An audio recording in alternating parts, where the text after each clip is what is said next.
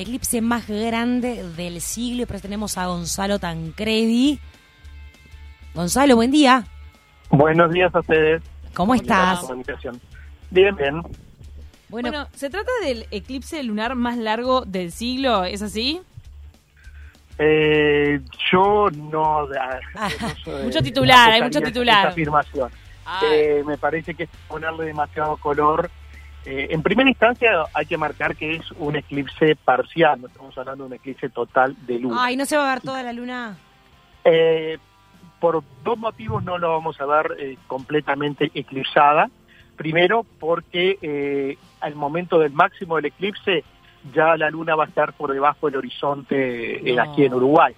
obviamente en otras partes va, va, a ser visible, pero aquí en Uruguay el máximo del eclipse va a ocurrir a las 6 03 de la mañana del 19 de noviembre y eh, la luna a partir de las 5.33 va a estar por debajo del horizonte nuestro, con algunos minutos de diferencia para diferentes partes del Uruguay, pero más o menos es ahora, o sea que justamente no se da. A su vez también el, en el momento del máximo del eclipse lo que va a ocurrir es que el 97% de la luna va a estar eclipsada y no el 100%. Por ah, bueno, pero es casi todo. exactamente. No seas peleador, pensé que me ibas a decir tipo un 40, un 97. Entonces, pero igual, esa parte no la vamos a ver. Y a su vez, entonces ahí es el jueguito de palabras, y, a, mí en eso, digo, no me gusta entrar, porque me parece que es, es como, viste, la, la, fábula de, del pastorcito mentiroso, estar haciendo anuncios de cosas que en realidad por ejemplo, hemos tenido ya otros eclipses totales de mayor duración. Lo, que, lo que pasa es que si consideramos un eclipse parcial, bueno, ahí, pero entonces eh, me parece que es más interesante quizás disfrutar el fenómeno que se va a empezar a ver a partir de las 4.19 hora de Uruguay el día 19 de abril, eh, perdón, 19 de noviembre, y, eh, y bueno, vamos a apreciarlo hasta que la luna se ponga en el horizonte.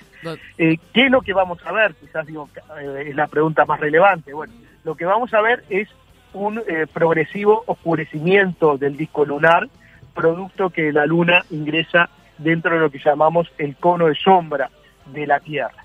O sea, lo que vamos a tener es una práctica alineación entre el Sol, la Tierra y la Luna, y por eso entonces se produce el eclipse lunar, la, la Luna ingresa dentro del cono de sombra. Y en concreto lo que vamos a ver es que el disco de la luna se va a ir como oscureciendo, más precisamente quizás enrojeciendo a medida que van transcurriendo eh, a partir de las 4.19, como decíamos anteriormente. Es por eso que se le dice luna de sangre. Sí, es por eso que este tipo de, de fenómenos en los cuales la luna adquiere esta coloración rojiza se denomina luna de sangre. El porqué de la coloración rojiza y por qué no se oscurece totalmente es debido a que eh, los rayos solares se refractan en la atmósfera de la Tierra, pero esa refracción es dependiente de la longitud de onda de los rayos. Entonces, los rayos azules se refractan más que los rayos rojos y por eso parte de los rayos rojos son levemente desviados e inciden sobre la luna y entonces ahí es que adquiere esta coloración rojiza. Que va a estar el 19. ¿Qué pasa el, el 20? ¿Cómo se va a ver la luna? No, eh, eh, eh, las eh, eclipses de luna ocurren en los momentos de luna llena, entonces por eso se va a dar justamente en el día de la luna llena, va a ser, digamos, el, día del eclipse. Gonzalo, me encantó lo que dijiste, lo del, lo del pastorcito mentiroso, porque es como la sensación que a mí me da, que una vez por mes nos dicen que viene el evento del milenio, la, luna más roja, el eclipse más largo, eh, la, ¿Por qué está pasando eso? Está como eh, bueno, lo que pasa muy subida al, marketing de la astronomía últimamente. Eh, hay que vender las notas que algunos astrónomos también se o, gente digamos vinculada al tema se, se, embarca e, en ese tipo de, de, acciones. ¿Sentís que hay más interés por la astronomía últimamente? Sin duda que, la astronomía, digamos, despierta mucho interés y más hoy en día cuando tenemos una capacidad, por ejemplo, digamos, no sé si ustedes han visto, las fotografías que uno puede obtener con un celular hoy en día son muy espectaculares. Entonces, ese tipo de cosas permite que eh, uno pueda eh, compartir, digamos, lo que está viendo y de esa forma, bueno, popularizar más la, actividad astronómica. ¿Quedan otros fenómenos astronómicos en, e, en este año que, haya que destacar o, ya está, se terminó el año a nivel de eventos? Bueno, eh, en cuanto a eclipses, hay, eh, por ejemplo, ahora va a haber un eclipse total de, de sol, mm. pero que no va a ser visto, digamos, desde territorio uruguayo, eh, y ahí está la discusión en qué medida incluimos la base antártica uruguaya dentro del territorio. Porque sí la van a poder ver. Exactamente, desde la base Artigas se va a poder ver un eclipse, no en la fase total, pero casi eh, el 96% de eh, la luz del sol va a estar eclipsado. Esto estamos hablando de el 4 de diciembre de este año y en algunas partes de la Antártida y de la parte del territorio eh, del mar Antártico va a estar totalmente eclipsada. Entonces, de acá a fin de año sí queda ese eclipse de sol y este eclipse lunar que se va a poder ver el 19, pero con toda esta limitación horaria que tenemos para poder verlo. Exactamente. Y después ya, eh, en cuanto a eclipse, tenemos que esperar al año que viene, vamos a tener eh, un eclipse lunar la noche del 15 al 16 de mayo del año que viene, ese sí va a ser eh, un eclipse total de, luna visible desde Uruguay. Y lo otro que hay, digamos, para estar atrás algún tipo de anuncio, hay alguna lluvia de meteoros, pero generalmente no son fáciles de observar esta lluvia de meteoros desde Uruguay, son eh, generalmente más, eh, estas que vienen ahora más observables desde el hemisferio norte. Tancredi, vos también eh, sos parte de, esta autoridad internacional de la astronomía. ¿Van a tener que van a tener reuniones en el mediano plazo también o no? Eh, bueno, con todo este tema de la pandemia, la Asamblea General de la Unión Astronómica Internacional se tuvo que posponer para el año que viene.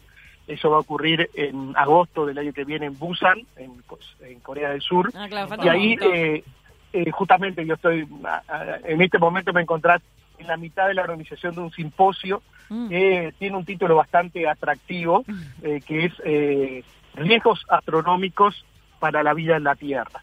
O sea, lo que vamos a analizar en ese simposio van a ser eh, todos los fenómenos de origen extraterrestre, mm, naturales extraterrestres, o sea, impactos de asteroides, la actividad solar, eh, incidencia de rayos cósmicos, bueno, una serie de fenómenos que pueden afectar la vida en la Tierra, que sabemos que lo ha dicho en el pasado, y bueno, cómo poder prevenirnos de este tipo de, eventos y qué acciones poder tomar. Y también analizarlo hasta de una perspectiva más cultural y filosófica, eh, en el sentido de, bueno, cómo esto ha impactado y ha, eh, ha estado presente en muchas culturas, hay hasta descubrimientos relativamente recientes muy interesantes relativos a, este tema. Por ejemplo, eh, quizás eh, cómo un fenómeno de tipo de impacto puede haber estado en cierta forma registrado en la Biblia y, inspirado todo lo que es el Apocalipsis.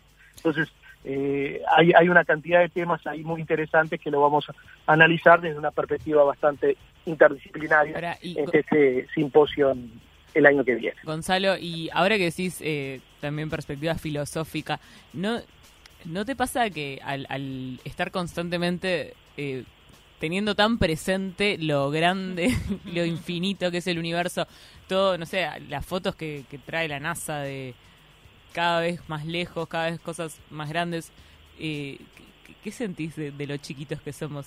¿No te da como, bueno, la vida es insignificante?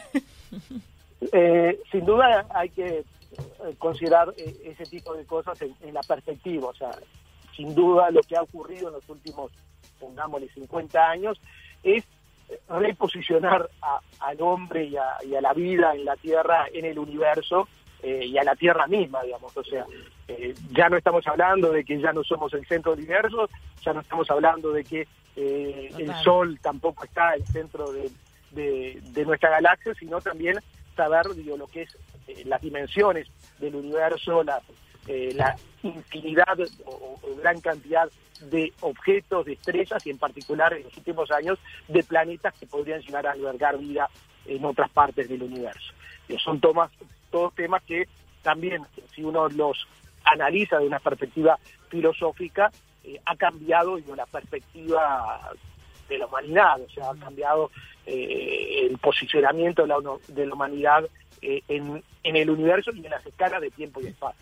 Porque también tenemos que tomar en cuenta que, eh, según digamos los últimos hallazgos, eh, la edad del universo son del orden de 13.700 millones de años. Y bueno, la vida en la Tierra tiene algunos pocos miles de millones de años y la vida eh, inteligente en esta Tierra tiene menos de unos pocos miles eh, y, y, diríamos que eh, la vida, si la civilización inteligente con capacidad de comunicación es de los últimos 100 años. Entonces, todo eso nos cambia un poco la perspectiva de escalas, como decíamos, de tiempo y espacio. Gonzalo, me quedo pendiente consultarte cuánto tiempo, no sé si lo mencionaste, cuánto tiempo se va a poder ver el, el eclipse casi completo, el, el, eclipse de luna de sangre. Bien, eso iría desde las 4.19 hasta las 5.33, o sea, un poco más de una hora, eh, con la luna bastante cerca del horizonte hacia el noroeste. Madrugón, Entonces, estamos que... hablando madrugón. Exactamente, estamos hablando de madrugón y eh, con horizonte despejado hacia el noroeste, eh, con lo cual, digamos, en la ciudad eh, va a estar un poco más difícil de observarlo. ¿Y la luna llena cuánto? Eh, ¿Es del 19? ¿Cuándo, ¿A partir de cuándo tenemos sí, luna sí, llena? El mismo día de la luna llena es el eclipse, digamos. Ahí va, el luna llena el 19 y es el eclipse. Exactamente. Los eclipses de luna se dan en la luna llena y los eclipses de sol se dan en la luna nueva. Bueno, muchísimas gracias Gonzalo Tancredi por eh, eh, aclararnos todo esto. Cada cual se marcará en su en su calendario. Y el alarma. Si, si mete madrugón y cruza los dedos. Porque tienen Bien. que estar ah, despejados. Una precisión más, sí. una precisión más respecto al eclipse. No, no requiere ningún tipo de instrumental ni ninguna precaución en especial para observar un eclipse de luna. Un eclipse de luna se puede observar a simple vista o con pequeños lentes. telescopios prismáticos y eh, no es como un eclipse de sol que sí ahí hay que tener mucho cuidado en la observación. Ah, eso está bueno tenerlo en cuenta, bien ahí. Muchísimas gracias Gonzalo Tancredi, astrónomo y eminencia internacional uh -huh. en la astronomía mundial. Bueno, gracias a ustedes por la invitación y a las órdenes. Gracias.